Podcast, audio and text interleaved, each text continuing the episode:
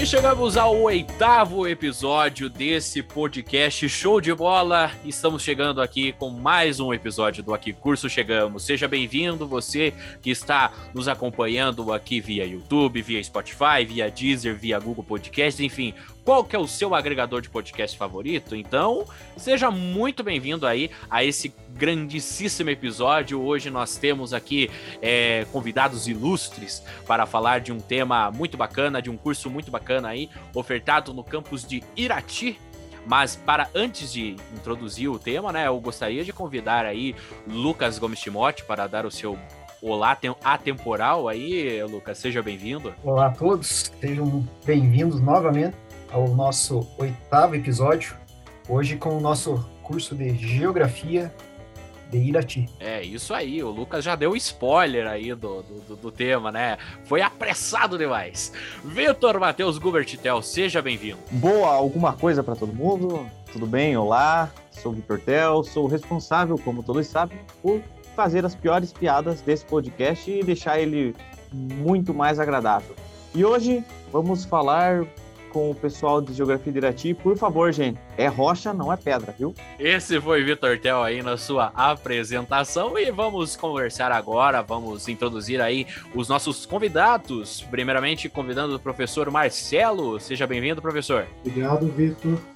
É, eu sou Marcelo, estou como chefe de departamento do Departamento de Geografia e sou professor lá no, no curso de Geografia do campus de Irati desde 2015. É isso aí, esse foi o professor Marcelo e agora conversando com ele, o professor Júlio. Seja bem-vindo, professor. Bom, olá a todos. É... Em primeiro lugar, parabéns pela iniciativa. Aí. Eu acho uma ideia bem bacana, bem interessante. Um recurso a mais para divulgar os cursos né, da universidade e ajudando na, nas dúvidas aí do, dos futuros candidatos. É, e hoje estamos aí para conversar um pouquinho sobre o curso de Geografia aqui do campus de Irati, né, suas características. Então, agradeço o convite. É, eu sou o professor Júlio aqui e trabalho na Unicentro desde 2012. Então, vamos contar aí um pouquinho sobre a nossa atividade de ensino, de pesquisa. E é isso aí. É isso aí. Agora, representando os alunos, as alunas dos, do curso de Geografia. Olá, Larissa, seja bem-vinda. Olá, meu nome é Larissa, eu sou graduada em Geografia pela Unicentro de Irati e agora mestranda pela Unicentro de Guarapuava. Olha só que bacana, aí também representando aí os acadêmicos do curso de Geografia, a Poliana. Olá, Poliana, seja bem-vinda. Olá, muito obrigada, né? Eu sou a Poliana e agora fui para o quarto ano, então, do curso de Geografia aqui da Unicentro de Irati. É isso aí, para começar o nosso bate-papo, vamos com a informação. E para falar sobre informação, chamamos Lucas Gomes Timóteo aí para dar alguns dados sobre o curso aí de Geografia no campus de Irati. Vamos lá. O curso de Geografia é, é ofertado no campus de Irati, né? Também temos uma oferta em Guarapuava, mas hoje nosso foco é o do campus de Irati. É, sua oferta é no período noturno, ele tem duração de quatro anos, e cada ano, a Unicentro oferta pelo vestibular 20 vagas, quatro vagas pelo PAC e outras 16 vagas são ofertadas pelo SISU, pelo Enem. Então dá um total de 40 vagas anuais que a Unicentro oferece. É, desde a sua primeira turma de formados, em 2004, até 2018, que é o nosso levantamento, a Unicentro já formou 351 professores de geografia no último levantamento da Pró-Reitoria de Planejamento, nós tínhamos matriculados no curso 113 alunos na graduação. O curso também participou do, do ENAD de 2016, foi o último ENAD onde foi avaliado o curso de Geografia, e a sua nota foi nota 4, tanto no ENAD quanto no CPC, que é o conceito preliminar de curso. É isso aí. E agora, indo, em, indo ao encontro é, eu, eu, sempre me perco no ao encontro de encontro. O Vitor Tel já me corrigiu algumas vezes aqui, mas e ao encontro desse bate-papo aí? Eu queria saber do professor Marcelo e do professor Júlio para ajudar a definir o que faz um formado em geografia. É, bom, a, a nossa modalidade aqui em Irati é, é, a licenciatura, né? Muito embora exista a possibilidade de o aluno complementar os estudos e obter posteriormente o título de bacharel, né? E aí a, as possibilidades é, de atuação profissional vão se ampliando. Claro que a licenciatura ela se aplica a, ao ensino, né, ensino fundamental e médio, é, mas também em outros segmentos educativos, né, por exemplo, editoras. As editoras têm uma demanda muito grande também, né, por, pelos é, graduados nas licenciaturas e com a geografia não é diferente. Na geografia, ela, pela sua essência, né, ela trabalha com essa correlação entre questões sociais, questões ambientais. Então, por um lado, é, você tem um conjunto de disciplinas que estão correlacionadas às ciências humanas, né, a dita geografia humana, e acaba buscando recursos na sociologia, na economia, é, na geopolítica. E por outro lado, a gente tem a, a, a, chamada geografia física, né, que, que é amparada pelas ciências naturais. Então, climatologia, geomorfologia, é, biogeografia, um conjunto de disciplinas que vão formando um, um profissional é, capaz de atuar é, nessa correlação sociedade-natureza. E ainda temos a, a, as disciplinas né, que compõem o currículo, que são as chamadas instrumentais. Cartografia, sensoramento remoto, né, trabalhar com imagens de satélite, as geotecnologias como um todo, né, os sistemas de informação geográfica, que são os softwares específicos né, para fazer análises distintas. Então, é, claro que é, enquanto formado em, em, licenciatura em geografia, a, o primeira, a primeira é, atuação é mais óbvia, né, é como professor no ensino fundamental e médio. E, mas, dada a, a gama de possibilidades, né, o, o, formado em geografia tem, tem a capacidade também de atuar é, com consultoria ambiental, com cartografia, com levantamentos ambientais, né, utilizando técnicas variadas.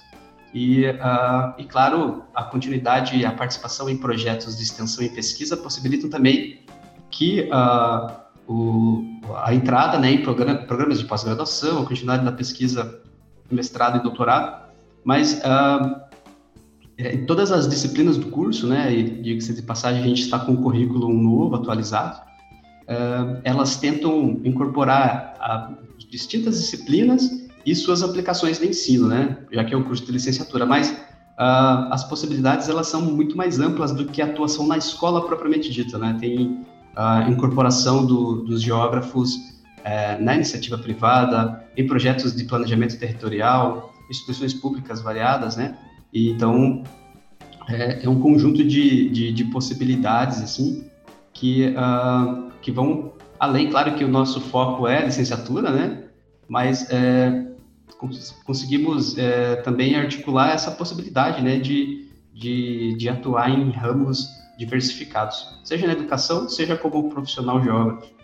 E também, claro, a entrada nos programas de pós-graduação. A gente tem uma, uma, uma, a gente procura dar a formação, né, a, a formação base mesmo para professores, é, mas a gente busca formar também pesquisadores e, e extensionistas. Né? É, assim, a, o, se a gente for pensar no tripé da universidade, ensino, pesquisa e extensão, é, o, o, curso também, agora com a nova resolução do Conselho Nacional de Educação, que envolve a resolução 7 de 2018, que envolve a curricularização da extensão e a readequação dos, dos projetos políticos pedagógicos do curso, a, a extensão tem sido, tem tomado bastante, assim, tem protagonizado bastante dentro desse processo de formação dos nossos acadêmicos. Só enfatizar também, né, que essa, essa parte da, da, da, da extensão ela tem sido muito forte, a gente no curso tem buscado priorizar bastante.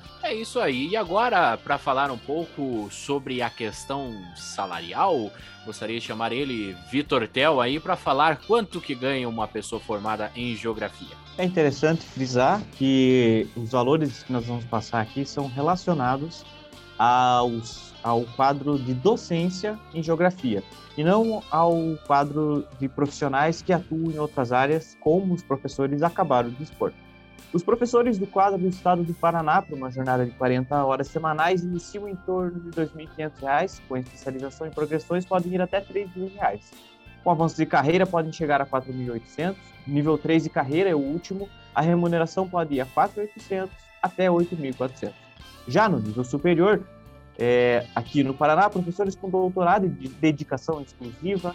A média é em torno de 8.500 e fim de carreira pode chegar a. Fim de carreira fica bem ruim, né? Mas no, quando eles estão.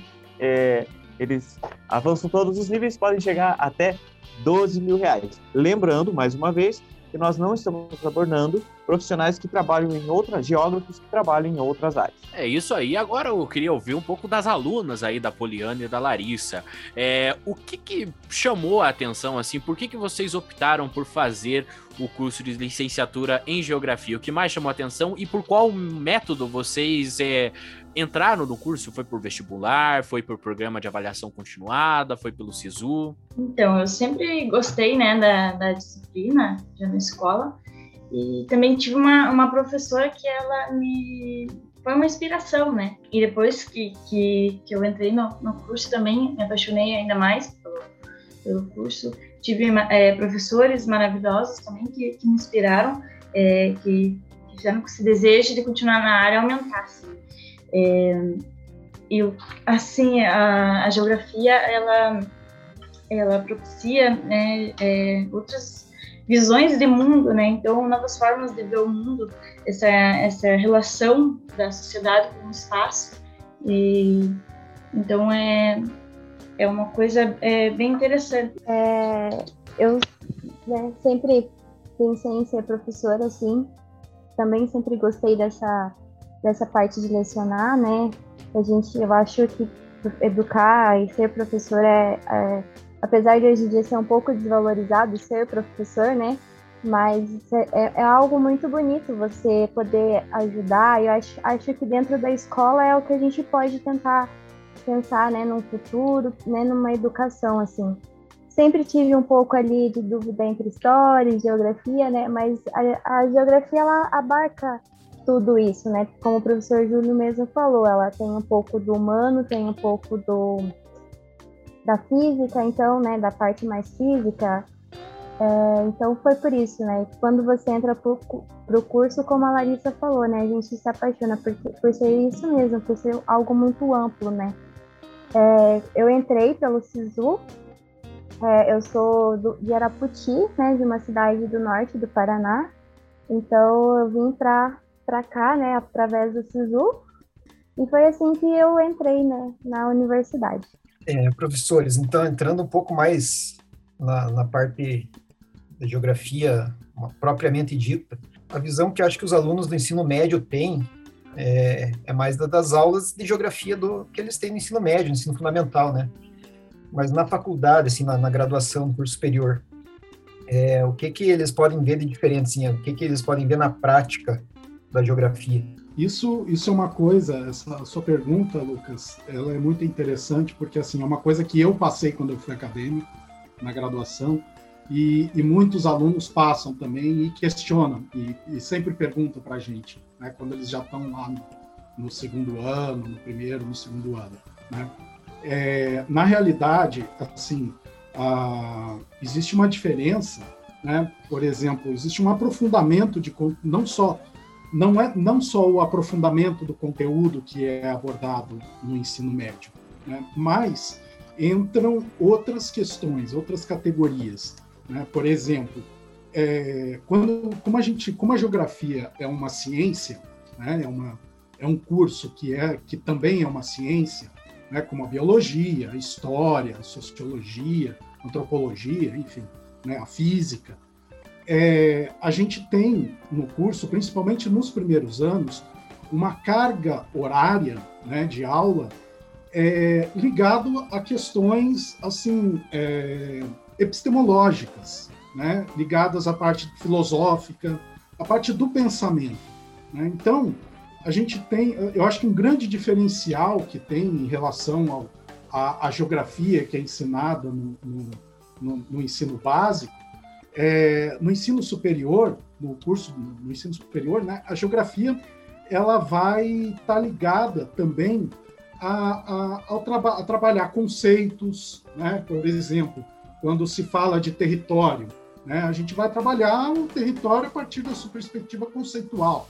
Né? Nós vamos, existe uma discussão mais aprofundada sobre território para o acadêmico, a acadêmica, poder compreender melhor o que isso significa quando vai se falar de um processo na geografia, né? um processo geográfico, né? quando envolve espaço geográfico.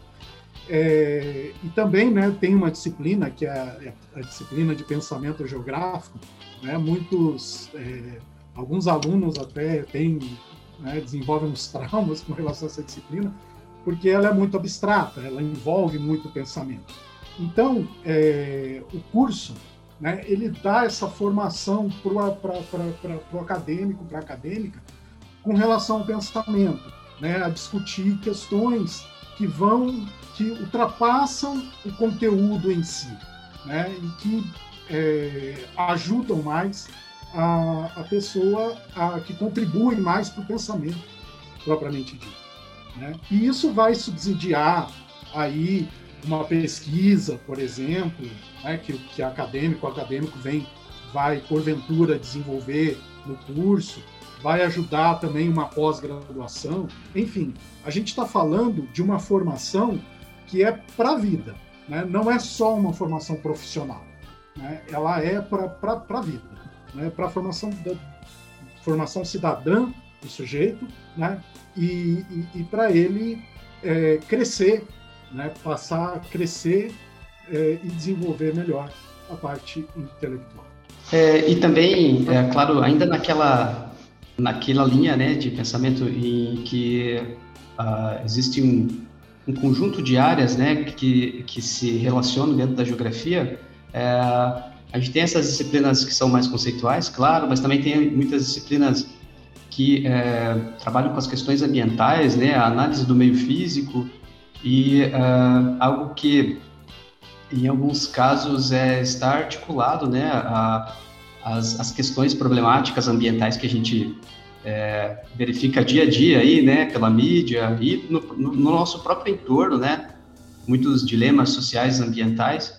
É, e tudo isso a gente trabalha em geografia também, né, e é, de maneira mais ampla do que acontece na escola com disciplinas específicas. É, também temos a parte né, da, das geotecnologias que é, dão um apoio operacional a tudo isso, né? Então, a gente vem trabalhando, por exemplo, agora com já com imagens de satélite, fotografias aéreas há bastante tempo, mas é, com instrumentos mais novos, né? Por exemplo, imagens de, de drones, né? Os veículos aéreos não tripulados, é, que são conhecidos aí como popularmente como drones, né? E tanto na pesquisa, mas também com amplo potencial de aplicabilidade no ensino e a várias áreas né, da geografia, seja geografia física, seja geografia humana, também na área ambiental. É, são um conjunto de, de, disciplinas, de áreas de conhecimento que os, os, os, discentes aos poucos vão optando a partir dos projetos de extensão, a partir da, dos projetos de iniciação científica, né? Aí eles têm uma tendência a acabar verticalizando um pouco mais, porque uh, dentro dessas opções, né, se aprofundando mais partir dessas pesquisas e, e claro, em alguns casos, indo para pós-graduação, né, indo para o mestrado, também já é, escolhendo uma área específica para trabalhar. E é claro que uh, a gente sempre é, trabalha também com a ideia de nunca perder essa característica principal da geografia, que é uma análise integrada, né, entre os elementos físicos, e humanos, é, e sempre a partir de uma, de uma análise crítica, claro, e ao mesmo tempo né, dando respostas para a sociedade e contribuindo aí com as discussões sociais, ambientais e, e os fenômenos, os problemas é, é, que acontecem dentro do espaço geográfico, né, que é a nossa principal categoria de análise. E aí trabalhando com conceitos variados né, de território, como o Marcelo falou, mas também o conceito de paisagem, conceito de geossistema, é, vários conceitos que permitem né, é, formar um, um, um, embasamento, um, um arcabouço teórico, metodológico para distintas aplicações. E eu sempre converso com, conversando com os alunos, né, principalmente os do primeiro ano, que ainda em alguns casos entram com algumas dúvidas, né? A gente fala, olha, se você não gostar de nada dentro da, da geografia, você não vai gostar de nada mais, porque a geografia ela tem muitas opções, né? Tem aqueles que se identificam mais com as ciências humanas, opa, tem disciplinas, tem áreas de pesquisa nesse campo. Aqueles que se identificam mais com, com, a, com é, as ciências naturais, tem muitas disciplinas, né? Aqueles que se, que se identificam com tecnologias, também tem muitas áreas é, muitos instrumentos, muitas ferramentas é, tecnológicas, né, que a gente utiliza para embasar nossos estudos, nossas pesquisas. Então, é, a geografia, é, de alguma forma, o, o discente, o aluno vai se encontrar. E com o tempo vai, vai, é claro que é, a Poliana comentou, né, sobre as licenciaturas que não estão no melhor momento, mas é, em termos é, globais, assim, né, várias profissões, sejam da licenciatura, sejam das engenharias, elas têm esses ciclos, né? Em alguns momentos elas estão bombando, em alguns momentos elas ficam é, num platô, em alguns momentos é, tem alguma crise, né? Mas isso são, são é, é, algo que não atinge só as licenciaturas, né? Por isso que eu digo, se você quer ser professor de geografia ou de qualquer outra licenciatura, invista nisso, porque uh, o nosso país é gigantesco e se o momento atual não é o mais propício, é, vocês vão poder ter a oportunidade de reconstruir e de é, contribuir para uma, uma sociedade melhor, né? Com, uh, então, se você investir na, na, carreira de licenciatura, mesmo que ela não esteja no momento é, dos sonhos, é, com certeza você vai estar fazendo parte, né, um, de um momento de reconstrução e, e de uma valorização futura, e é para isso que também que a gente luta dia a dia, diariamente. Professor, só pegando um gancho no que vocês falaram é, sobre a importância da geografia e sobre ela estar, estar envolvida com várias áreas, nós tivemos recentemente a cúpula do clima e na, na cúpula do clima foi, foi sugerido a redução da emissão de gás carbônico por algum alguns países em, em 10 anos, em 20 anos. É, e nós temos esse, a, a Luna falou recentemente sobre a geografia e o meio ambiente. Eu queria saber quais são as contribuições da geografia para esse, esse meio. Bom, quando o assunto são. Dentro da, da geografia, a gente tem a, a, área de climatologia, né? Que é uma área que é, normalmente é bem atrativa. Muitos alunos gostam da área de climatologia, né? Que ela, a climatologia, ela acaba dando respostas a problemas que acontecem diariamente, né? Desde a, a, a previsão do tempo, dos eventos meteorológicos extremos, né? Processos de inundação, sejam processos de deslizamento, uh, mudanças climáticas, né?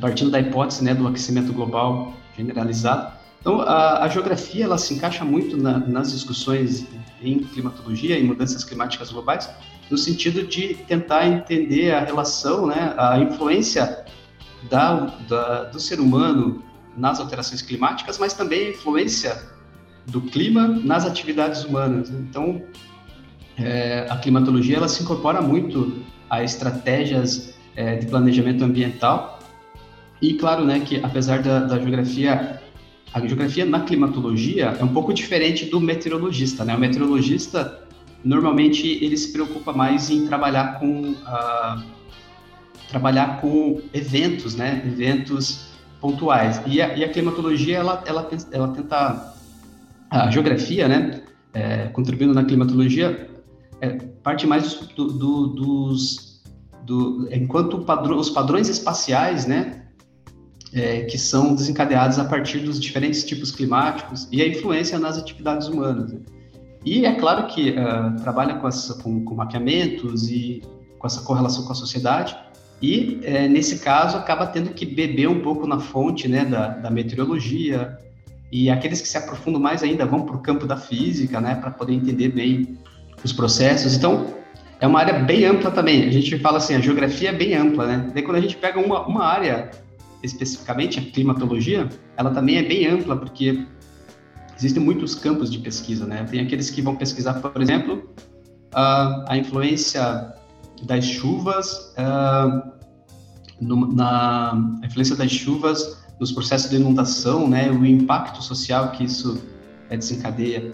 É, em outros casos, vão trabalhar com, com uh, climas urbanos, né? Essa diferença entre de temperatura entre as chamadas ilhas de calor, né? Então, uma área bastante urbanizada, onde uh, as médias de temperatura vão ser bem diferentes, né? Às vezes, é, mudando de um ambiente para outro, já é possível né, verificar essas mudanças.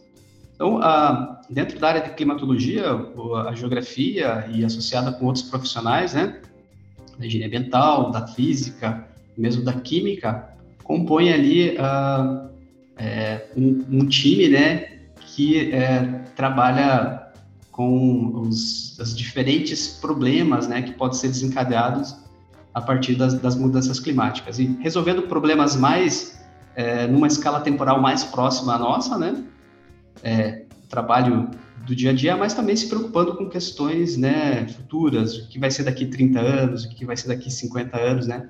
Trabalhando com médias, investigando o passado também, né? Buscando médias do passado para fazer essas análises e fazendo coletas em campo. É, é uma área bem interessante também que traz é, um, um, tem muitos atrativos assim do ponto de vista muitas motivações né é, no sentido da, dos estudos e das pesquisas dentro da, da geografia. A geografia ela faz, né? Ela, ela é uma ciência de síntese. Né? Tem existe uma corrente aí dentro da geografia, né, que afirma que a geografia é uma ciência de síntese.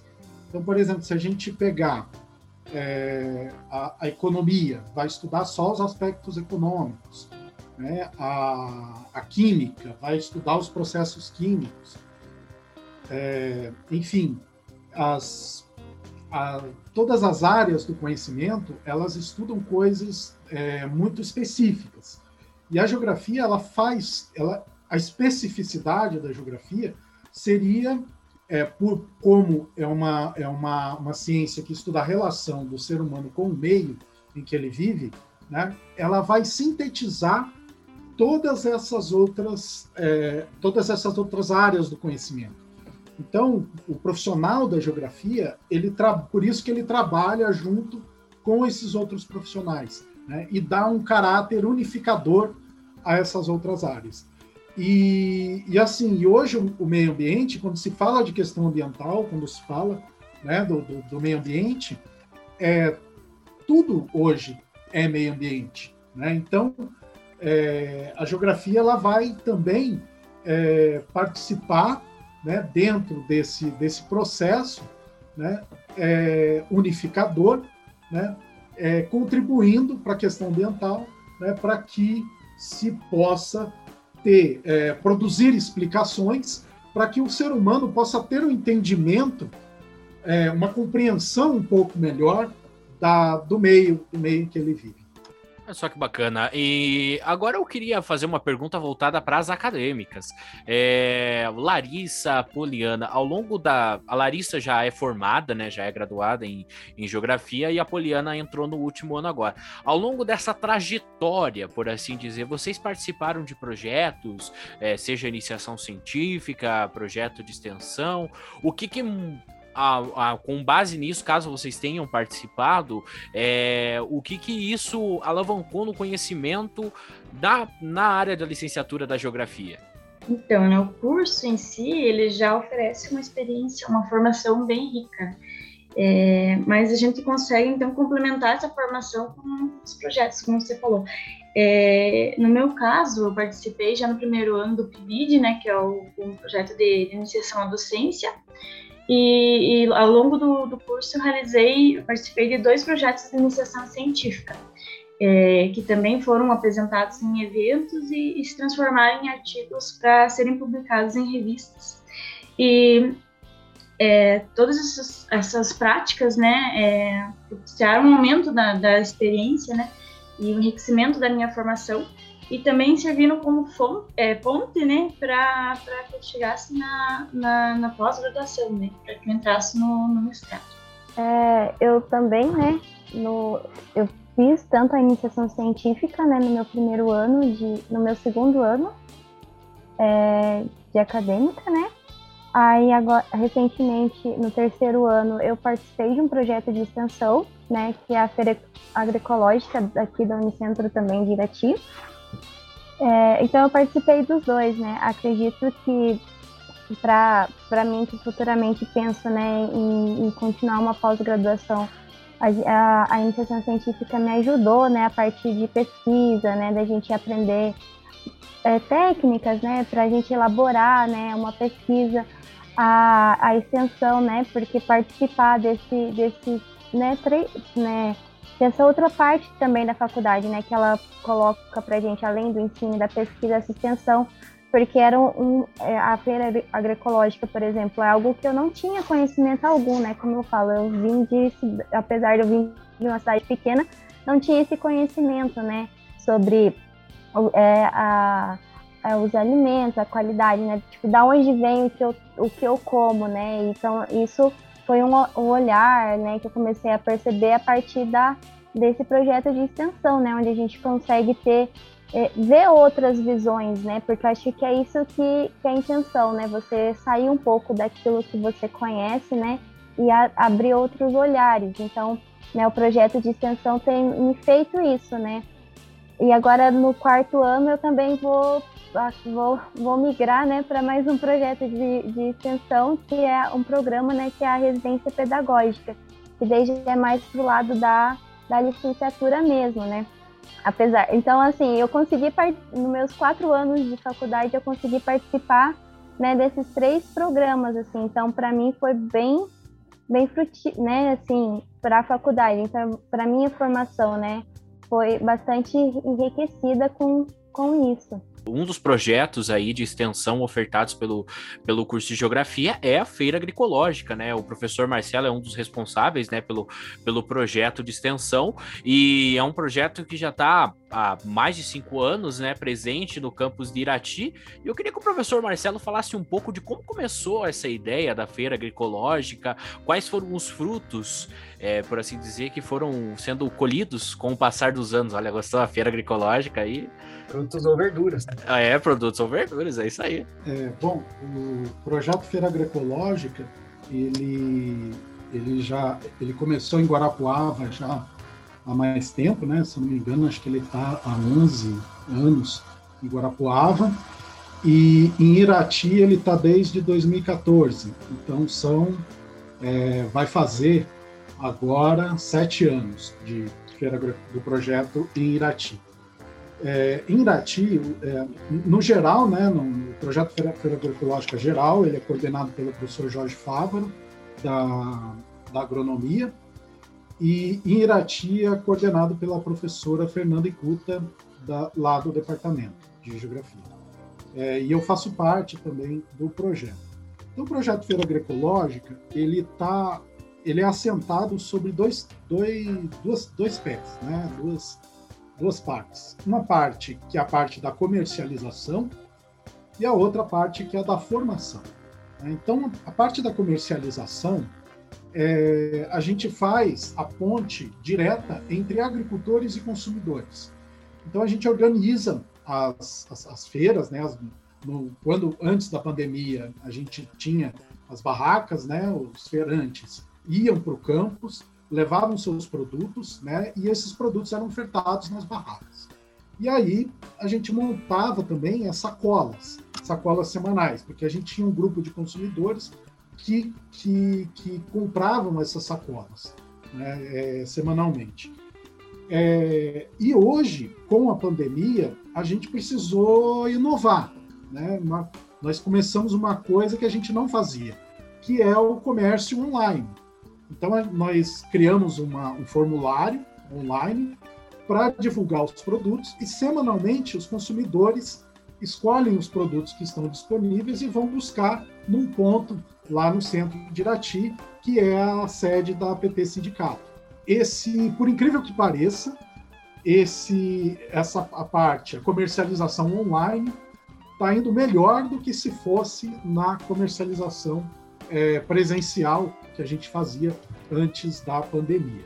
Né? Então, está sendo, nós estamos aí com uma, uma, uma gama de consumidores bem, bem grande. Né? Então, e aí, nessa parte, a gente faz essa, essa junção. Né? Então, acho que o, o diferencial da feira, né? além de ofertar produtos que são da agroecologia, né? produtos que, produzidos sem, sem agrotóxicos, né? É, a gente faz essa ponte direta entre o agricultor e o consumidor. Né? É, a outra parte da, do projeto é a parte da formação. Né? A formação, ela a gente é, constitui né, de oficinas que a gente realiza nas escolas, no, no ensino fundamental e no ensino médio, e onde a gente é, faz palestras, faz dinâmicas, junto com os alunos e com as alunas, é, para falar sobre os produtos orgânicos, para falar sobre os produtos da agroecologia e, e, e, os malefícios que os produtos industrializados né, e os agrotóxicos trazem para a saúde. Né? Então, é, é, um, é um trabalho que envolve não só nós, professores, mas também os bolsistas. Né? A Poliana é uma bolsista do nosso projeto, é, e, e, e, os alunos e os bolsistas eles podem também é, preparam também as suas falas né as suas, nessas nessas oficinas e aí estão se é, digamos é, se preparando mais para quando forem docentes né? então eu, eu acho é, eu sou suspeito para falar né mas é um é uma, um projeto super bacana assim que a gente é, colhe bons frutos junto, junto com os alunos. Né? É, também na parte da formação, a gente organiza as rodas de mate e debate, que são rodas de conversa.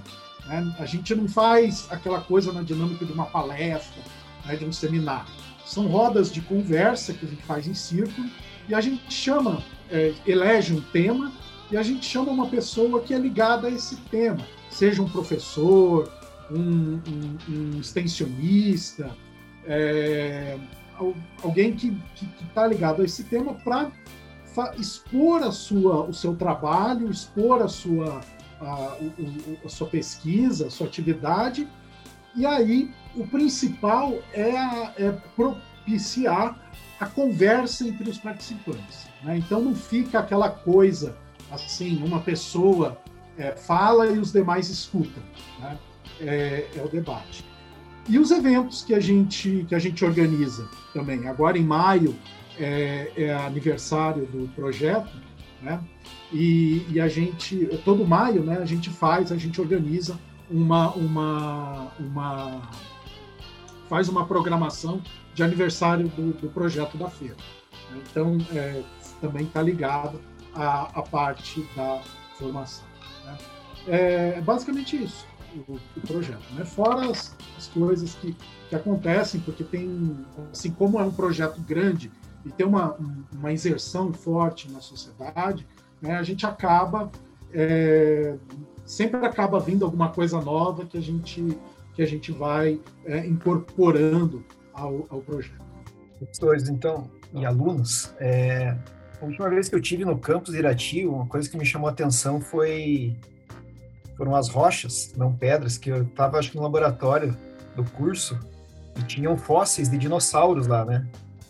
É, como que funciona isso dentro do curso? Assim, é, é, é simplesmente o estudo das rochas ou é, essa história de, que o professor mencionou de estudar o passado tem a ver desde os dinossauros no, dentro do curso? As rochas que você identificou lá, né, elas fazem parte de um, de um acervo que é coordenado pelo professor Basso, que trabalha com, com a geologia, né? E a geologia, assim, é uma, é uma das disciplinas, né, do curso, é uma das... É, a geologia, ela também é uma área que... É, é um, são conteúdos que são trabalhados, né, na escola, mas também tem um campo de pesquisa muito grande, né? Claro que também é uma área... A geologia é uma área específica, né?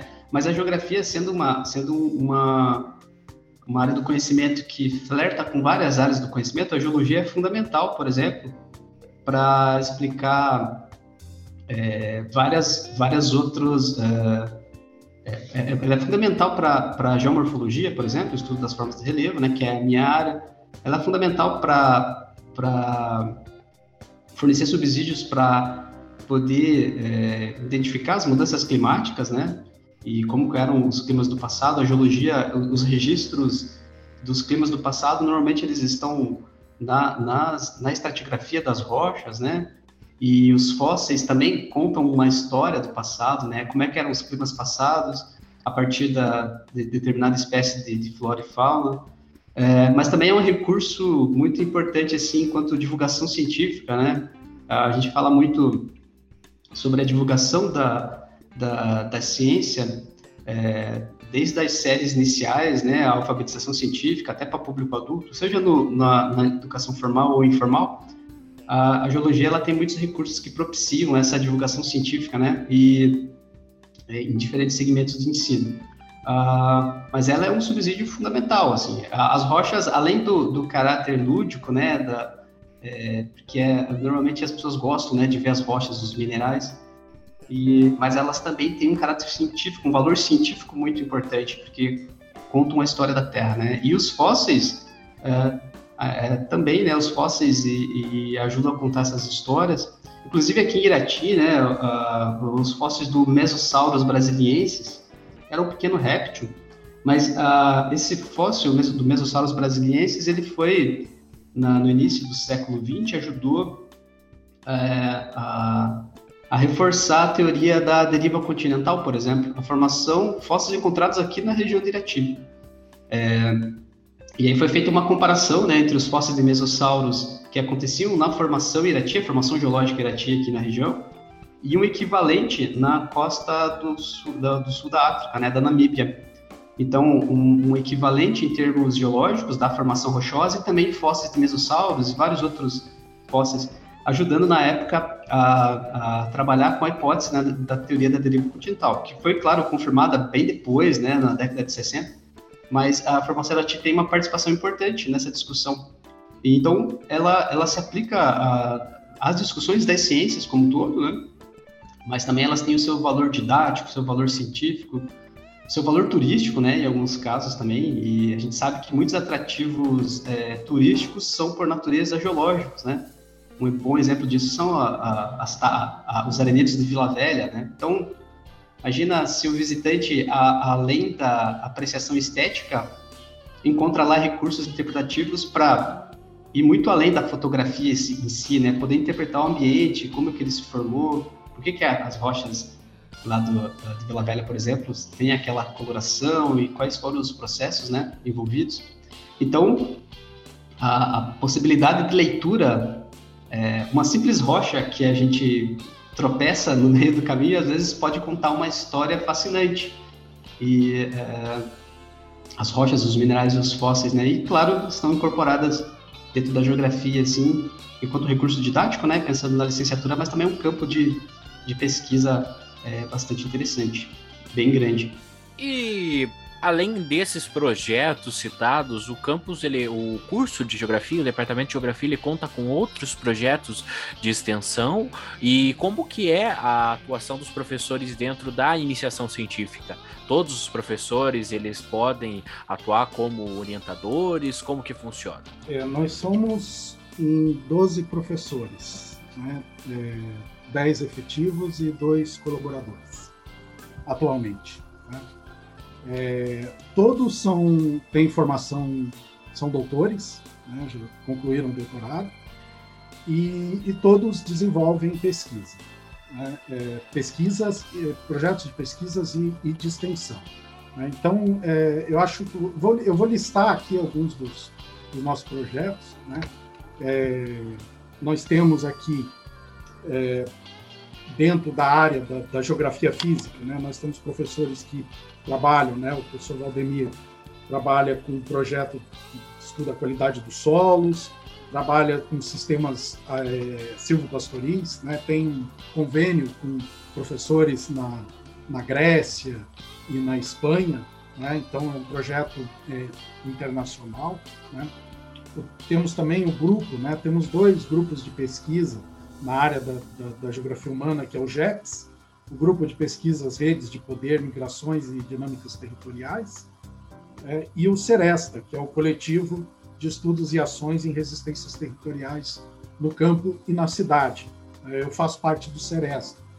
É, bom, é, o, o ele desenvolve, é, tá, desenvolve várias pesquisas, né, e, e, e dentre essas pesquisas que eles desenvolvem, tem um produto agora que eles lançaram ultimamente, que é o Atlas Eleitoral do Paraná, que é um projeto aí com convênio com o, Tribunal Regional Eleitoral, né, o TRE.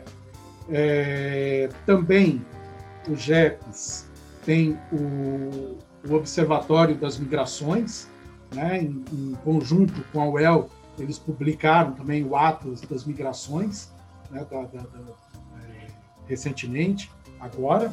Né, e também temos os, os, projetos de extensão, que são o projeto Entre Docentes, né, coordenado pela professora Wanda, que é um projeto de formação de professores, né, ligado, é um programa, né, um, não é um projeto, Entre Docentes é um programa, de formação de professores é, da, da Unicentro. É, tem o projeto Feira Agroecológica, que a gente desenvolve também. É, e o projeto Papo de Escola, que é um projeto de extensão. Então, tem o professor Daniel, que coordena o projeto Papo de Escola e o projeto Meu Município na Escola, né, que trabalha diretamente com professores. Né? Se eu não me engano, o professor Júlio também está ligado a esse projeto. Né? Então, assim, os, a, a gama de projetos é, ela é bastante variada, né? E, e o, a, a acadêmica, o acadêmico que ingressa no curso, ele vai estar, tá, é, ele vai ser, vai estar tá exposto né, a, a, esses projetos e também, é, de acordo com o interesse né, maior, ele pode procurar um, um professor do, do departamento para orientá-lo em, em, alguns desses, desses projetos. Né? É, repetindo, todos os professores né, estão, é, têm, é, estão envolvidos nesses em projetos de pesquisa ou de extensão, ou de pesquisa e de extensão. É, eu queria fazer uma pergunta, é, pode ser para as meninas, eu queria saber se, se já surgiu, se a geografia ela já está atrapalhando com essa nova linha de pesquisa da, da, do terraplanismo, se como é que está? Olha as perguntas que você me faz, Vitor Olha as perguntas que você me faz. É, na, na, verdade, essa questão do terraplanismo, né, ela, ela é um assunto que gera bastante brincadeiras e, e, e a gente não sabe, né, quem lançou essa possibilidade, qual que era a intenção, né? Então, por exemplo, tem o famoso Lavo de Carvalho, que diz que a Terra é plana, mas, na verdade, quando ele diz que a Terra é plana, ele quer convencer pessoas que a, Terra é plana, e a, momento, a, partir do momento que ele convence que a, que a Terra é plana para essas pessoas, ele consegue fazer o que ele quiser com essas pessoas que ele convenceu, entende? E aí vem uma vem estratégias de manipulação, né? Uma estratégia de manipulação a, a partir de uma, de uma ideia tola, que já foi superada há pelo menos dois mil anos, né? É, então, quando as pessoas, essa legião né, de terraplanistas começa a acompanhar um maluco desses, é, na verdade elas não entendem que elas estão sendo manipuladas, né, para coisas, intenções é, as, as, piores possíveis, né? E claro que a geografia e todas as áreas do, isso não é só uma coisa da geografia, né? Todas as áreas do conhecimento e a universidade como um todo tem porque a, a partir do, a, na maioria dos casos é, é, brincadeira, mas o duro é que tem algumas pessoas que voltam a acreditar mesmo nisso, né?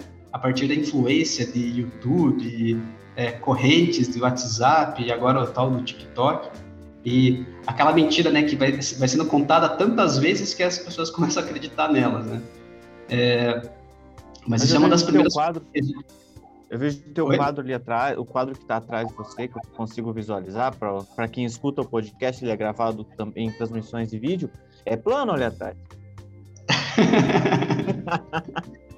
Não, mas sabe, Vitor, que essa é uma questão boa, né? Porque aí, e aí fala diretamente da minha área, que é as geotecnologias, a cartografia.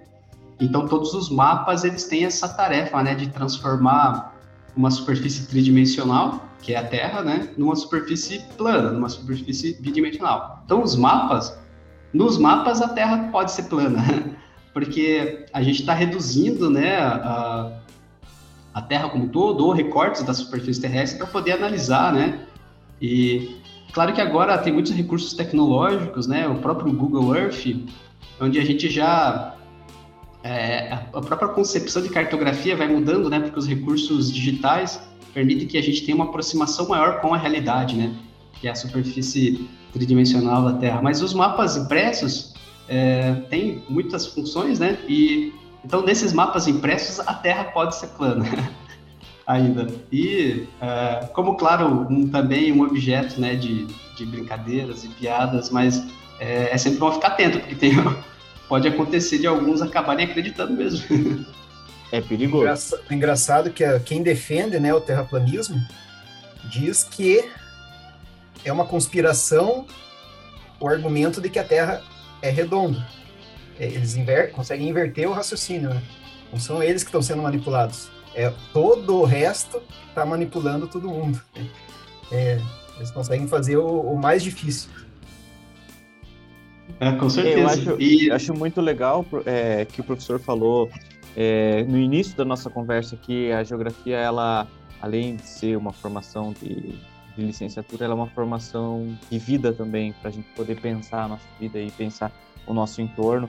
Eu acho que isso é função não só da geografia, mas como da universidade como um todo, que é levantar esses debates que a gente brinca, porque a gente está brincando com, todos sabem que a Terra não é plana e, e a gente brinca com isso, mas é muito interessante a gente levantar esses debates para mostrar que a universidade está aqui para trazer conhecimento, né, e não e não divulgar teorias conspiratórias ou qualquer outra coisa. É, justamente, e, e vale para todas as áreas. E é até legal, assim, quando a gente consegue diferenciar bem o conhecimento científico do conhecimento é, totalmente ultrapassado já, e, e, quando a gente tem essa plena consciência, no, nos dá a margem para as piadas, para as brincadeiras, e no sentido, assim, de, de bom, é uma, uma besteira que alguém lançou, né, e a gente não sabe com qual objetivo ainda, é, eu creio que é mais no sentido de manipulação mesmo, né, em várias outras instâncias.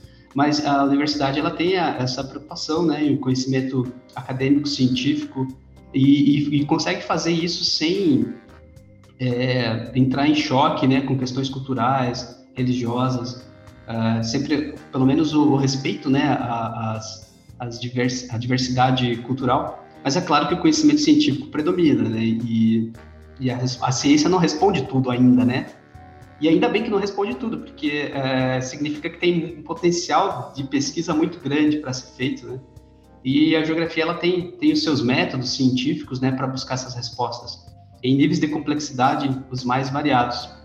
E a Terra plana é um é um bom exemplo assim, né, do de uma e ela pode ser o ponto de partida. Isso é uma coisa interessante até que o Vitor comentou sobre Terra plana, porque apesar de ser uma coisa já bastante ultrapassada, ela pode ser o ponto de partida sobre uma reflexão muito grande, né? Sobre a influência da, da das redes sociais na, na, na atualidade, sobre uh, como que a, a sociedade vem é, buscando essas informações instantâneas, né? Em detrimento do conhecimento mais aprofundado, do conhecimento científico. Então, só o assunto Terra plana a gente poderia ficar aqui horas conversando. Gente, eu tenho um, um questionamento para fazer para vocês. É, as, as, acadêmicas, os professores, fiquem à vontade, é um, é um tema livre, por assim dizer. Mas, como é, nós estamos gravando esse podcast na, quase na metade do mês de maio, né? Então amanhã, no dia 15, vai ser a metade. Mas assim, é, durante esses dias aí, durante essa última semana, é, nós recebemos a notícia que o governo não teria verbas para repassar para realizar o censo, o novo censo. E muito se comentou sobre a não realização disso. Tanto que agora, nessa última semana, hoje até mesmo, é, foi atualizado algumas informações sobre que a maioria do STF decidiu que o governo terá que realizar o censo em 2022. O censo era para ser realizado em 2020, mas devido à pandemia do novo coronavírus, ela foi adiada para 2021. E quando era para começar né, a ser realizado esse censo, é, descobriram que o governo não havia repassado, destinado verba para a realização. Então a pergunta que eu tenho é: o quão prejudicial seria a não realização desse censo? Porque a gente vê, é, até mesmo numa das matérias aqui é, feitas pelo UOL, né? É, o o estado do Maranhão alegou, por exemplo, que ficaria prejudicado o cálculo para repasse de verbas, né, como os fundos de participação dos estados e também o fundo de participação dos municípios. Mas tem N fatores, né, que trariam uma coisa prejudicial, né, a não realização desse censo. Eu queria saber da opinião de vocês sobre esse assunto. O censo é realizado no Brasil a cada 10 anos. Né? Acho que, se eu não me engano, o último foi em 2010. Então, aí já era para ter sido realizado ano passado. Né? Não foi realizado por conta da pandemia. É, parece que esse ano também não vai, não vai ser realizado. Eu estava vendo uma notícia hoje que o, o, o Supremo já liberou para ser realizado em, em 2020, 2022. Né? Então, não, acho que pelo que está indicando, não vai ser realizado esse ano também. Né? E aí, assim, é, o, o, que eu entendo né, é, o, é, é o, o, o principal impacto né, que a gente vê isso é com relação ao planejamento.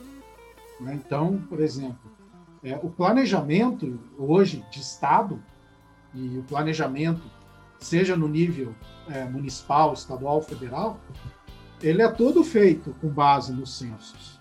Né? Então, você vê a população, né, a, a, a, gente, a, gente, poder ter uma noção de quantos nós somos, né, que condições nós vivemos, né, é muito importante para o planejamento e muito importante para as políticas públicas.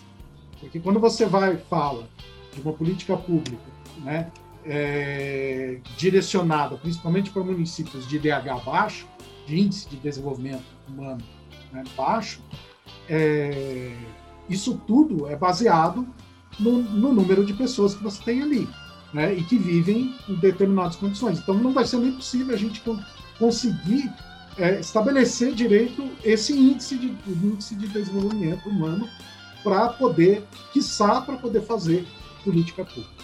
É, e a, a não realização do, do censo igual, igualaria o Brasil a poucos países no mundo que não fazem levantamento né, de dados socioeconômicos é, de tempos em tempos, né, justamente para os governos poderem atuar e as políticas públicas poderem é, minimizar efeitos né, de crises é, econômicas, que é o que a gente está vivendo, né? Então, essa demanda é, ficaria, é, no mínimo, é, recoberta, né, por uma...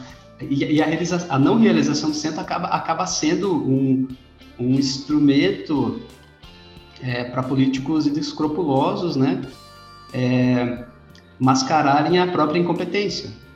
E... Uh, então, talvez um, um governo bastante incompetente não vai querer é, identificar que muitos problemas sociais, econômicos, ambientais é, ocorreram ou pelo menos se ampliaram durante a sua gestão, né? Então, a, essa decisão do, do, STF, que agora vai ter que ser cumprida, dá um certo alívio, né?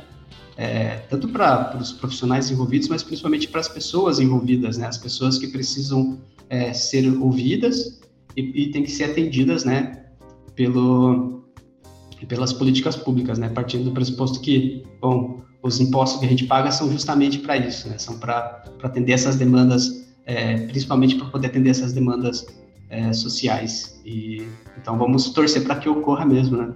Me, me sinto completada na fala dos meus professores, porque eu acredito que é isso mesmo, né? De que o censo a gente consegue mascarar, né, a realidade, né, do que a gente está tá vivendo passando por agora, né?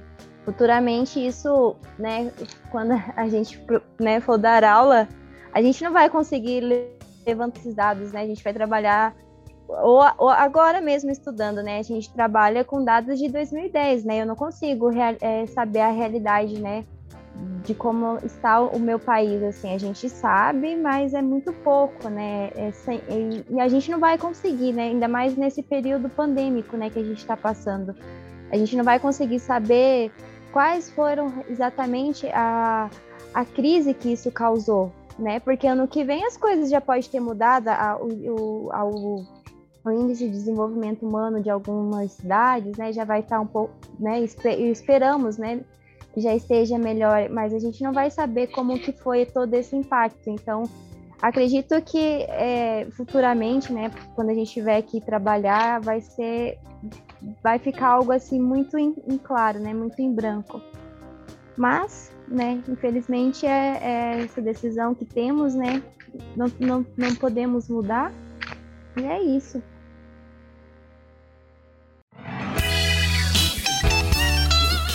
É isso aí, então agora vamos é, chegando nos finalmente, né? Vamos chegando no, no, no, quase final aí do nosso episódio, mas antes você sabe, caríssimo ouvinte, nós temos aquele quadro bacana aí chamado A Que Dica Chegamos. E o A Que Dica Chegamos, como você sabe, se você está acompanhando desde o começo o nosso projeto aqui, é um quadro voltado para os convidados e também nós da produção aqui é, indicarmos é, conteúdos que tratam a temática do nosso episódio. Então, ou seja, o nosso episódio de hoje foi sobre geografia, então vamos indicar filmes, livros, séries, enfim, é, o que for na área da geografia. E eu queria começar hoje pelos convidados, começando pelo professor Marcelo, qual que é a sua indicação para o nosso episódio? Bom, eu fiz aqui uma lista de livros e filmes né, que me vieram na cabeça, inclusive alguns deles eu trabalho com, com, com os alunos. Né? Bom, de livros, é, vou falar dos clássicos, né? Os Sertões de Euclides da Cunha e o Grande Sertão Veredas, Guimarães Rosa, né? Que são livros que é, procuram, que relacionam, inclusive, a, a, a, geografia física e a humana, né? As duas estão tão fazem parte, né? Da, compõem esses livros, né? Os Sertões, né? Que trata da Guerra de Canudos, né? Que é, que é a, é, fala sobre a campanha de, de Canudos, na Bahia, que aconteceu no final do século XIX, né, ele vai trabalhar, assim, vai trabalhar uma perspectiva da, mais científica da área da, da, da geografia, né, vai trazer aí questões referentes à geologia, clima, né, é, naquela região específica que é o, que é o norte da Bahia. Né. É, e o Grande Sertão Veredas, ele também trabalha a geografia do ponto de vista dos sujeitos, né, do sertanejo. Né? Então, por exemplo, você não é um livro onde você vai enxergar a geografia, mas não essa não a geografia como ciência, a geografia trabalhada na, na, na, na, na academia, né? E mais o, o, ponto de vista, né, do, do, do, do, do, do sertanejo, né? Como ele enxerga as feições, como ele enxerga a paisagem, né, como ele enxerga a vegetação, a natureza, né, os biomas. Né. Um outro livro, que é um clássico também né, do naturalismo, no, no, no final do, do, século XIX, é o Curtiço, do Luiz Azevedo, né, que trabalha aí mais questões sociais, né, na parte da geografia urbana, vai trabalhar a questão da urbanização do Rio de Janeiro sob o ponto de vista dos cortiços, né, que é é bem bacana também. Um livro recente que foi lançado agora esse ano é o Torturado, né, do Itamar Vieira Júnior, que é um geógrafo do INCRA, né, que vai trabalhar na Bahia também né, as questões ligadas à reforma agrária, a questão agrária no, no sertão nordestino. Né. É, e também, para não, não ficar só na parte né, mais, é, mais nacional. Né? Aqui na região mesmo, né, eu, eu gosto muito de falar sobre a questão da Guerra do Contestado, né? É, e tem um livro que chama O Dragão Vermelho do Contestado, que é do Sanford Vasconcelos. É, ele, ele vai trabalhar né, essa. Todos esses livros são romances, né, é, e ele vai trabalhar é, vai falar sobre essa questão da campanha do contestado, né, sob o ponto de vista dos caboclos, dos sertanejos, né, que foram dizimados ali nesse, nesse, nesse episódio. Né.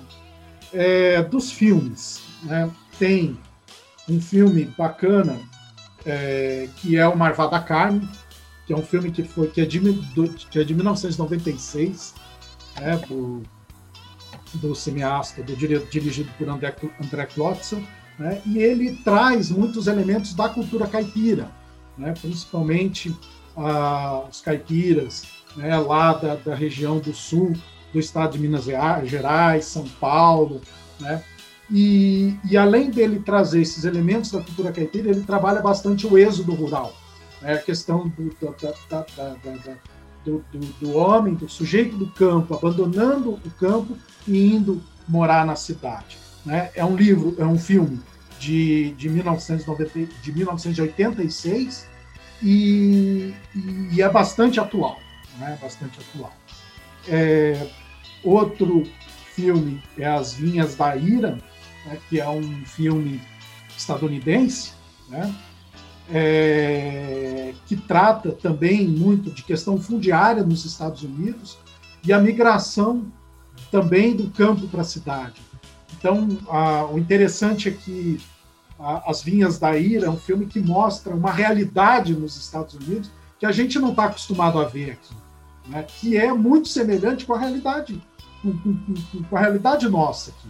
Né? Que, que o sujeito que perde a terra por questão de grilagem e vai tem que, tem que sair da sua terra compulsoriamente e vai ingressar aí uma massa grande de desempregados nas grandes, nas grandes cidades. Né? E um, um, filme também, que é um documentário, né, que é o Estado de Resistência.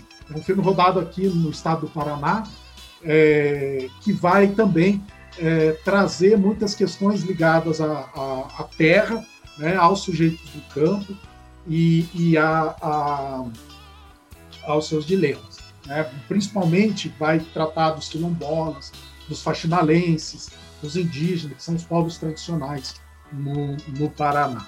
Né? É, por hoje, acho que são esses aí minha, minhas sugestões. Isso aí, agora, professor Júlio, quais são suas indicações aí para os nossos queridos ouvintes? Bom, eu vou, eu vou indicar é, somente um livro, assim, que é, também estava no dilema de escolher um livro que fosse que seja atrativo tanto para geógrafos, para estudantes de geografia, mas também para interessados é, em questões ambientais, históricas, que é um livro chamado A Invenção da Natureza. É um livro que, que é a biografia do, do naturalista e geógrafo Alexander von Humboldt. É, o Alexander von Humboldt é considerado o pai da geografia física, né? Então muitos, muitas teorias iniciais sobre climatologia, geomorfologia, estudos ambientais, né? Transformações ambientais, a distribuição da vegetação no globo terrestre também tem muitas contribuições. É, e esse livro ele conta a, a história, uma história fascinante, é uma, uma, uma, num formato assim que não é tão técnico, sabe? É, por isso que ele é bastante atrativo. É um livro que virou best-seller. O nome da, da autora é Andrea Puff, alemã, e o Humboldt também era alemão, né? E ele percorreu a América do Sul, percorreu parte da Sibéria para poder fazer suas análises, né? Ficou seis anos na América do Sul. Parte das teorias deles foram é, das teorias dele foram desenvolvidas aqui na América do Sul. Ele só não conseguiu entrar no Brasil porque ele foi preso na fronteira, né? Que a, os portugueses acharam que era algum espião alemão que estava entrando no território brasileiro e ele não foi permitido né, fazer as pesquisas no Brasil. Ao contrário do Darwin, por exemplo, que conseguiu entrar no Brasil, né? É, inclusive o Darwin é foi influenciado em parte pela, pelos trabalhos do Alexander von Humboldt. Então o livro conta um pouco essa história, né? A, a, as influências do Humboldt elas são muito variadas, né? Ele influenciou, por exemplo, o trabalho do Johann Goethe, uh, que é o principal poeta alemão, o Fausto, que é a principal obra do Guta, é, tem muitos, muito da contribuição da, da, da amizade entre os dois. O Alexandre von Humboldt influenciou também uh, o Simão Bolívar nos movimentos separatistas aqui da América do Sul, né? É, influenciou também o Ernest Haeckel, que é o pai da ecologia. Então ele tem um, é um livro que, que conta a história de alguém que era de, de origem nobre, né? Que gastou toda a sua fortuna é, em prol da ciência e viajando aí pelo mundo para então ele é considerado merecidamente assim o pai da geografia física, é um dos fundadores das discussões ambientais, né? Muito antes de, de, de a gente saber né, dos problemas ambientais. Então é um livro que eu recomendo com certeza. Demonstra a importância do, do Guta como pesquisador, como, como explorador, naturalista e geógrafo, mas também a influência que ele teve né, nas ciências é, ambientais, sociais e feito de uma maneira bastante. O, o, o livro ele tem, como disse, é um best-seller, né? Não à toa tem uma narrativa assim bastante agradável. É um livro bem longo, mas é daquele tipo de livro, são 700 e poucas páginas, mas é um livro, aquele tipo de livro que a gente é, é, não vê o tempo passar mesmo, sabe? Porque é uma narrativa bem interessante. Se chama então A Invenção da Natureza. Tem as versões, né? É, as versões também em meio digital, para quem preferir e recomendo fortemente. Essa é a minha indicação para hoje. Esse livro aí é o famoso Game of Thrones da geografia, né? Um livro bem longo, mas que você não vê passar o tempo quando você começa a ler. Exatamente. Verdade. Boa, boa, boa analogia, Vitor. E Poliana e Larissa, tem alguma indicação? Minha sugestão de um documentário, né, que é o Ilha das Flores. Ele fala sobre o, o modo de produção capitalista, sobre o consumismo e também sobre as desigualdades sociais. É, Lucas Gomes Timóteo, qual que é a sua indicação? Eu tenho não uma, não duas, mas três dicas. É um filme, é um filme de 2016, se chama Lyon, A Longa Estrada para Casa. É, conta a história de um menino indiano de cinco anos que ele se perde na, em Calcutá, um lugar que tem bem poucas pessoas, né? Então ele se perde da família e, vai parar milhares de quilômetros de casa, não sabe aonde está, passa por um monte de infortúnios e acaba, no fim das contas, sendo adotado por um casal de australianos e vai morar na Austrália. E quando ele já está adulto, ele começa a, a querer buscar a família biológica e daí ele começa a buscar da memória dele de quando se perdeu, né? Onde que ele estava, como que era a cidade. Ele lembrava que tinha uma caixa d'água perto de uma estação de trem e com base nisso ele se utiliza do Google Earth, né? Do Google Maps e utiliza o Google Maps para tentar localizar onde que ele se perdeu, é, quantas horas daquele lugar ele estava da casa dele e só pelo Google Maps ele conseguiu localizar a aldeia de onde ele onde morava, onde a família dele morava. E no fim das contas, eu não vou contar se ele descobre onde estavam ou não, mas fica a dica. É, tem para assistir no Prime Video ou na HBO. O filme está disponível nessas duas plataformas. A outra dica é um documentário que tem na Netflix, que é A Terra é Plana, o nome do documentário. É, sobre Poxa, era minha, essa era a minha dica. Poxa vida. Mas é um documentário muito bom, porque você vê o universo em que os terraplanistas estão imersos e é quase uma, não vou dizer religião, porque religião tem um, um, um fundo por trás, assim, né, um, uma coisa boa por trás. Mas uh, eles são tão convincentes, assim, que você repensa, assim, será que não é plana mesmo? Não, tô mentindo. Mas a, uh, é, é, muito engraçado porque a última cena do documentário é a melhor. Eu não vou contar porque vale a pena. É muito boa a última cena porque deixa o terraplanista sem palavras. Então, recomendo. E o último, a última dica é o site do IBGE. Para quem se interessa por geografia, lá tem muita coisa. É, tem dados de 2010, do nosso último censo, mas também tem mapas, organização por território, atlas, modelo digital de superfície, é, mesmo quem não se interessa por geografia, lá vai, vai se interessar, porque lá tem muita coisa legal para saber onde que nós estamos e como que nós estamos vivendo, como, como está o meio onde a gente está vivendo. Então ficam essas três dicas. É, o Pedro, que é irmão do Vitor aí, que o Vitor logo mais vai comentar, é, ele mandou a seguinte pergunta: se a Terra é redonda, por que se chama planeta e não redondeta? Vitor Tel, qual que é a sua indicação? Muito boa. É, eu vou falar do meu irmão porque a minha dica de hoje é inspirada no meu irmão, que é um entusiasta em geografia. E ele me apresentou um aplicativo uma vez e eu acho sensacional esse aplicativo. É uma dica de aplicativo para as pessoas, para quem gosta de. Assim como ele é entusiasta em geografia, que ele não fez geografia, ele fez história. Mas é o aplicativo Star Walk, Star Walk 2. Ele é um aplicativo perfeito para descobrir planetas, estrelas e constelações. É, é, muito legal porque você baixa ele no seu celular, é, mira ele para o espaço e ele vai tirar as coordenadas. É muito legal. Isso vai ao encontro do que eu, o Lucas e mais um amigo meu fizemos há uns dias atrás, que foi caçar o braço da, da Via Láctea, né, Lucas? Pode falar um pouco mais. Foi, foi uma experiência muito legal e a gente pode se localizar com esse, com esse aplicativo.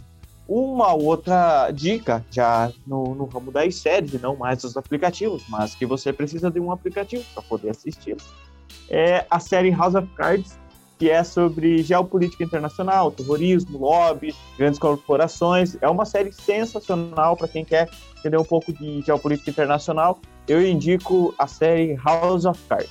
É isso aí. Eu ia falar dessa série, mas fiquei com medo de errar o meu inglês. Daí eu falei assim, não, não vou pagar esse mico, né? É, eu paguei. Porque provavelmente eu errei. Bom, é, pelo menos a série foi indicada, né? Porque eu falei, sai, Poliana, né? Tu indica, erra o inglês ou não erra, né? A casa das cartas no português aí, caso facilite aí. Mas olha só, eu tenho uma indicação aí de um filme muito bacana. É, eu assisti a eu assisti quase na época que lançou aí, mas é o filme Diamante de Sangue aí da Warner Bros.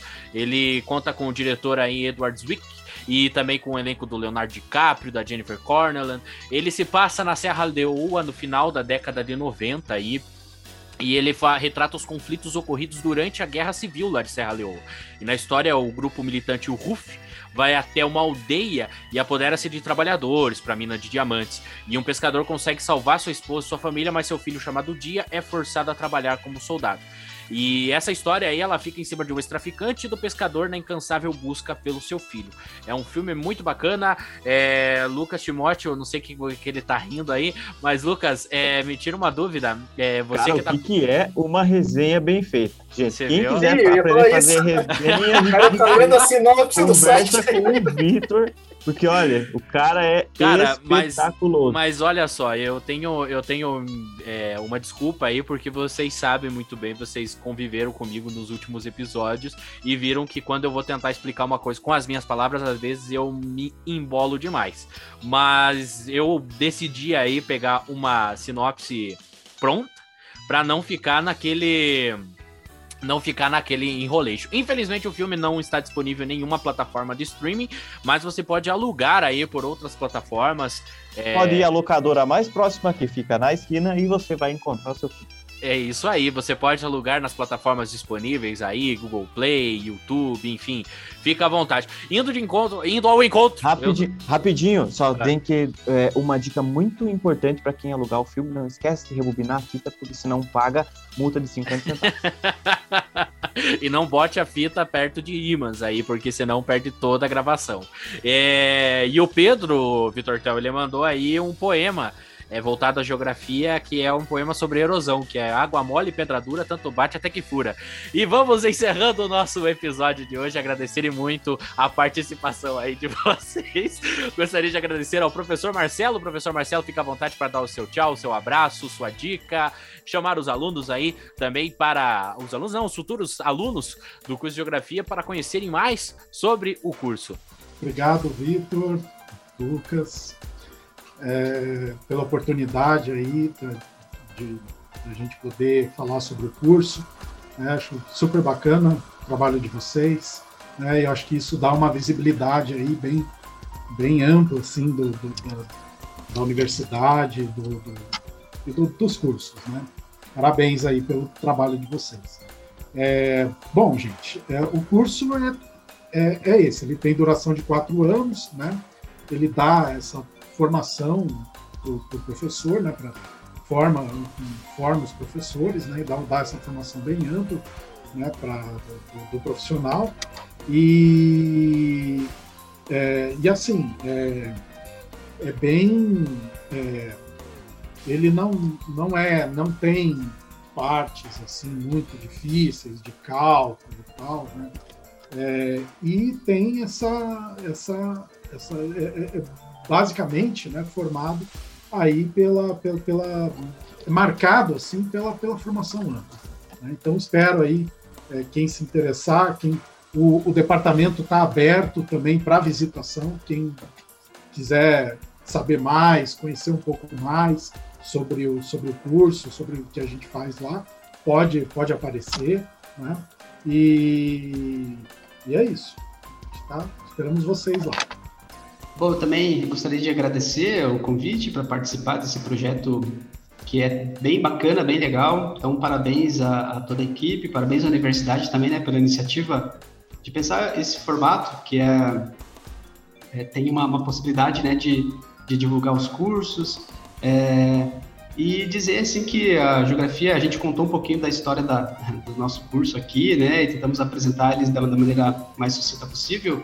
E mais pesquisem e tem bastante, bast- vários recursos, vários sites assim que ajudam a, a, a entender melhor, né, como é que é o curso e como é que, como é que são a, as disciplinas, e dizer para vocês, assim, que geografia, a partir do momento que você começa a fazer parte dela como estudante, depois como professor, ela não sai mais da sua vida de forma alguma, tudo passa a ter uma interpretação geográfica, né, e eu, desde a minha graduação, no mestrado, no doutorado, uh, todas as experiências, né, acumuladas, assim, me possibilitam dizer que eu faria tudo de novo, que a geografia é a área é, que, eu, que eu escolhi, e tanto profissionalmente, mas também como, como alguém que está tentando é, entender melhor a sociedade, contribuir para uma sociedade melhor. Então, a geografia oferece muitas dessas possibilidades, né? Uh, eu costumo dizer assim que a geografia, ao longo dessa minha trajetória, né, ela como graduando, mestrando, doutorando e agora como professor é, há mais de 10 anos, costumo dizer assim que a geografia ela oferece todas as alegrias e todos os dilemas que eu preciso para viver enquanto geógrafo, professor, mas também como ser humano. Então, é, para quem decidir pela geografia, aí será bem-vindo e vai poder participar dessa ciência que é bastante ampla, muito rica e possibilita uma leitura do mundo bastante aprofundada, indo além né, da questão profissional. Então, agradeço e parabéns pelo projeto. Eu agradeço pelo convite também, né? E convido, né, quem tiver interesse a entrar no curso, né? Porque as experiências, elas são, são múltiplas, né? E a gente tem a possibilidade de complementar com os projetos então, que favorecem uma formação pessoal e profissional bem rica. É, e como os professores falaram, né, a geografia ela vai além da profissão, né, ela está na nossa vida, assim, no nosso cotidiano. Então, né, fica aí o convite, né, para as pessoas se, né, que se interessarem, né, é, como o professor falou, o departamento está lá, a gente também como acadêmicos, né, fica aí se precisar, né, a, alguma dúvida, né, também vindo de nós, né? Porque às vezes os alunos procuram os alunos para a gente poder entender, né? Um pouco também. Estamos aí, né? No que puder ajudar também. É isso aí, Vitor Tel e Lucas Gomes Timóteo, as despedidas de vocês. Vamos junto, Lucas. Tchau, gente. Tchau. Obrigado, ah. professores, e a, a Larissa e a Poliana. É só isso? Então, tá beleza. O Vitor Tel só não, mandou tchau. Tchau, um abraço especial para todas as pessoas que escutam esse podcast, que têm interesse em, cursar a universidade. É, a gente está tentando é, mostrar para vocês todos os cursos que nós temos, tentamos lograr êxito na nossa, na nossa, no nosso podcast, mas fica aí um abraço e, e um tchau muito carinhoso por você que acompanha todos os podcasts, que é o meu irmão. É isso aí. Então, lembrando, você quer conhecer um pouco mais sobre o curso de Geografia? Vou te dar uma dica sensacional. Você abre o seu navegador aí e entra no unicentro.br barra estude graduação. Ou entrando no site lá, unicentro.br, você vai achar a aba de estude, daí tem cursos de graduação, pós-graduação, especialização, enfim, tudo você vai encontrar lá no nosso site. Para você saber mais sobre o corpo docente e também sobre as disciplinas, enfim, tudo você encontra no nosso nosso site da Unicentro. Lembrando que, caso você queira fazer a sua pergunta, a sua sugestão também de tema, sugestão também de dica aí, vai que você quer dar uma, uma dica aí para um aluno assistir ou, ou, ler até mesmo voltado para um determinado tema, é só você mandar no nosso, é, no nosso e-mail, arquicursochegamos.unicentro.br ou também você pode participar através das mídias sociais da Unicentro, Twitter, Facebook e Instagram, todas arroba unicentropr. Então é só você participar por lá. Agradeço imensamente a companhia de vocês aí, agradeço a disponibilidade dos professores, das acadêmicas, é, da graduanda e da acadêmica aí, é, por participar é, do nosso episódio e esperamos vocês nos nossos próximos programas. Um abraço a todos, tchau, tchau.